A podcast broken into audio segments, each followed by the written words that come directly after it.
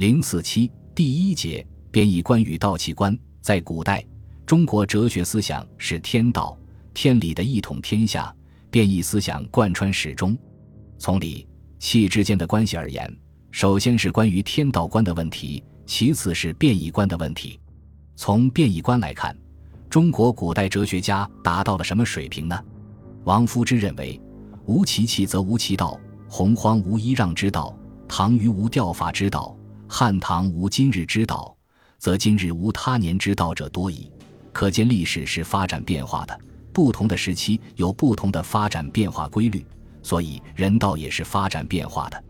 在这里，王夫之继承并发挥了荀子、柳宗元的变异观，认为不能用天命和自然现象的变异来解释社会的治乱。而应从历史本身来解释历史发展变化的规律，是因乎时，理应乎时，时代不同，历史就有不同的发展趋势，因而就有不同的历史发展规律。那么，历史发展变化的规律究竟是什么？历史发展变化的原因到底是什么？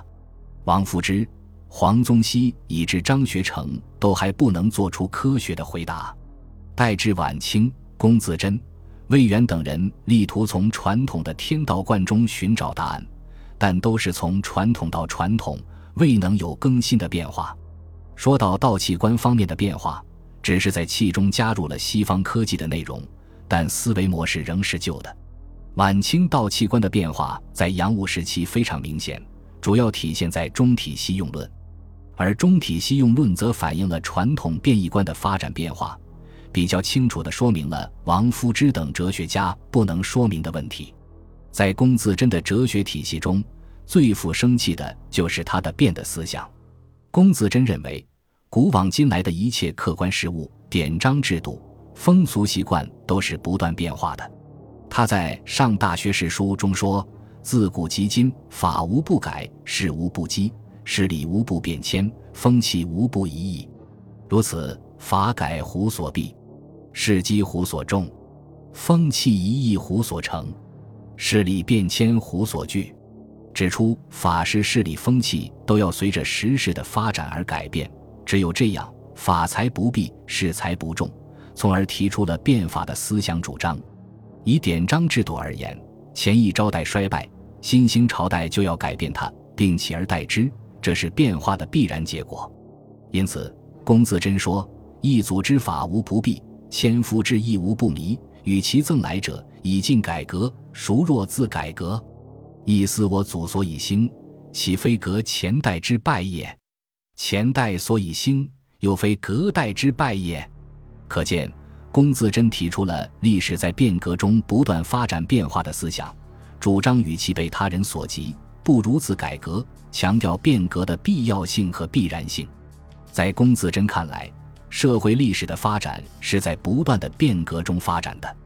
他根据公羊三世说的“据乱世生平事态平事”，把社会历史发展过程分为三个阶段：治世、乱世、衰世，并指出通古今可以为三世，春秋首尾亦为三世。太饶作甲子，一日亦用之，一岁亦用之，一章一部亦用之。这就是说，不仅春秋二百四十年分为三世。而且每天、每年、每一个时代都可以分为三世，整个历史发展过程都可以分为三世。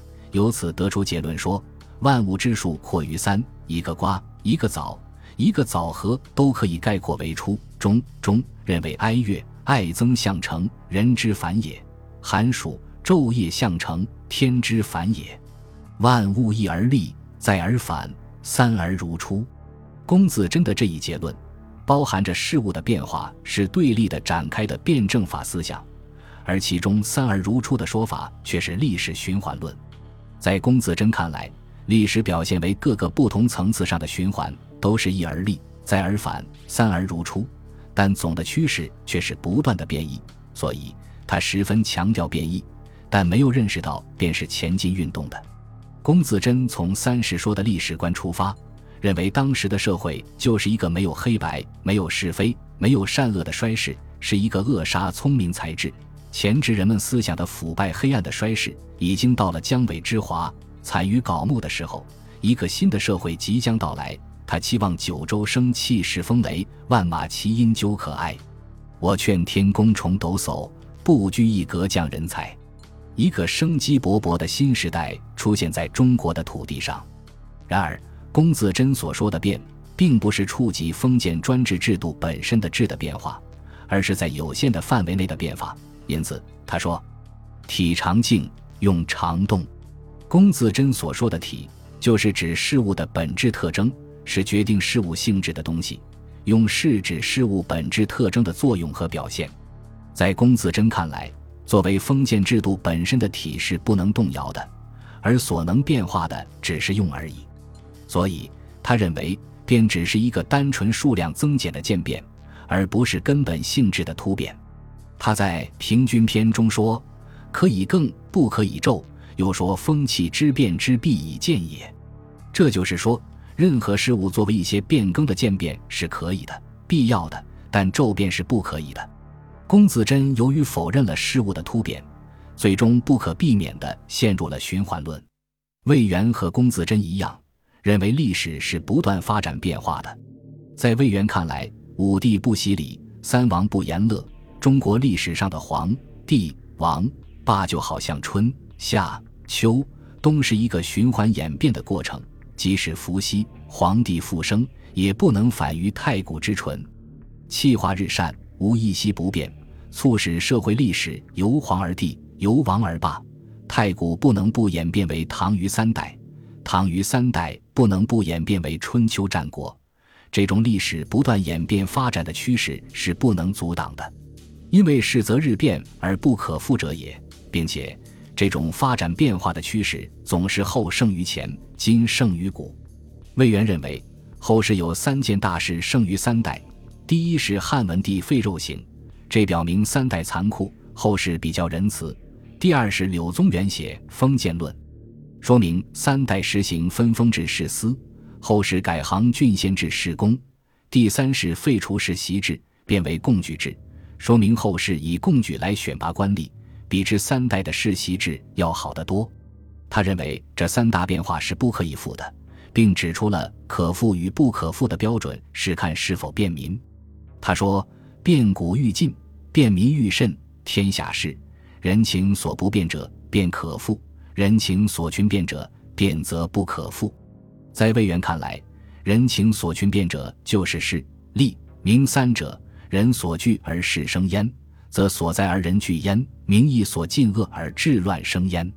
同公自珍一样，魏源也认为，历史发展变化的事是众人所造成的。统治者应出于公心，以事利。民公天下，使天下之庶人都能得到利益，使天下之君子之所劝勉和禁恶，从而能让众人形成事，这样就可以治天下。而天子者，众人所积而成，故天子自视为众人中之一人，私视天下为天下之天下。可见，魏源认为，世事社会发展变化的推动力是一种必然趋势。这种趋势犹如长江大河流注于大海，是不可阻挡、不可逆转的。而这种历史发展变化的必然之势是由人群造成的。圣贤英雄的作用就是善于掌握和利用这种事。他说：“圣人成天下之事，由蛟龙之成云雾，不从朝与天下，而莫知谁失其权。如果违背这种事，强人之所不能，法必不立；尽人之所必犯，法必不行。”在魏源的历史变异观中，他察觉到众人的力量和作用：人聚则强，人散则亡；人静则昌，人散则荒；人卑而亡。把强弱兴亡归结于人的向背，这是难能可贵的。魏源的历史变异观也是同道气之变相联系的。他说：“人积人之谓志，志相善成筋骨。有乌龙，有必更之谓气与道。那么，什么教导之气？”曰礼乐，道行诸事谓之治，以其事彼之方策，彼天下后世得以求道而治世谓之经。在魏源看来，人类历史就是气的推陈出新，体现了道有乌龙，道不离气，即贯穿于礼乐、兵刑、识货等事业中。而六经把它们记载下来，就在于使后人能由此求道而治世。由此，魏源指出。气化无一息不变者也，其不变者道而已。但气与道，变异与不变异是不可割裂的。他还把历史比喻为一大一局，所谓世事理乱、爱恶、利害、情伪、吉凶、成败之变，如意变局，纵横反复，至百千万局而其变激进。而历代君相深识远虑之事，载在史册者，亦普故以详矣。故废朴而失新，与泥朴而居方，皆非善意者也。有变异之意，而后为不义之意。魏源反复强调的是，道存乎实用，不能拘泥保守。首先要重视变异之意。在魏源的变异观中，还表现了他对矛盾的认识。魏源觉察到，自然界和人类社会历史都充满着矛盾斗争。他说：“天地是非之欲也，身心是非之舍也，至于贤不孝是非之果也，古往今来是非之常累也。所有这些是非是自相斗战。”魏源把矛盾概括为：“天下无无独必有对，有对之中必有一主一辅，则对而不失为独。”一切事物都包含着互相矛盾的两个方面，且矛盾的两个方面又是分主合符的。魏源认识到事物是在矛盾斗争中发展变化的，并把这种矛盾斗争称为逆。他认为，圣人逆情以复性，帝王逆气运以拨乱反治。逆则生，顺则夭矣；逆则盛，顺则狂矣。草木不霜雪，则生意不固；人不忧患。则智慧不成，大哉以之为逆数乎？五行不顺生，相克乃相成乎？事物经过矛盾斗争，才能有所发展。事物发展到顶点，就会向相反的方向转化。魏源指出：暑极不生暑而生寒，寒极不生寒而生暑。趋之甚者，心必裂；服之久者，非必绝。故不如意之事，如意之所伏也。快意之事，武意之所成也。萧与长句门，或与福同根，并且魏源以晋文公称霸和勾践灭吴两个历史事件，具体说明了矛盾发生转化的条件及其条件的成熟与否和掌握时机的重要性。在矛盾转化的过程中，魏源认为人的主观能动性有很大的作用。他说：“人定胜天，即可转贵富寿为贫贱夭。”则贫贱夭亦可转为贵富寿，造化自我，此造命之君子，岂天所居者乎？在魏源看来，在人的一生中，要人定胜天，造化自我，改变自己的命运，就必须打破天命论的桎梏。魏源这种关于矛盾转化的条件分析和自我造命的思想，是其辩证法中精彩的成分。龚自珍、魏源的历史变异观对洋务派有很大影响。主要体现在中体西用思潮的形成和发展。在洋务运动时期，传统的体用观、道气观发生了重要变化，其特点是道气之间总的关系，道决定气，体之配用不变，但给气用充实了新的内容。这些新的内容为后来突破传统的天道观做了准备。在洋务时期，冯桂芬最早提出中本西末观。他认为中国文化应以中国之伦常名教为原本，辅以诸国富强之术，是为中体西用之雏形。王涛提出了“形而上者，中国也，以道盛；形而下者，西人也，以气盛”，明确说明了道气之间的主次关系，指出西学西法非不可用，但当与我相辅而行。因而提出，在处理中西文化关系的总原则是：弃则取诸西国。道则备自当公，薛福成概括为一句话：“今诚取西人气数之学，以为吴尧、舜、禹、汤、文、武、周孔之道。”后来郑观应更明确地说：“中学体也，本也。所谓不义者，圣之精也；时中用也，末也。所谓变异者，圣之权也。中学其本也，西学其末也。”主以中学，辅以西学，知其缓急，审其变通，操纵刚柔，洞达正体，教学之效，其在兹乎？张之洞总结了前面诸人的中体西用观，认为中学为体，西学为用，既免淤漏无用之机，亦度离经叛道之弊。因而，在《劝学篇》中对此做了系统的阐释，用以规范中西文化关系。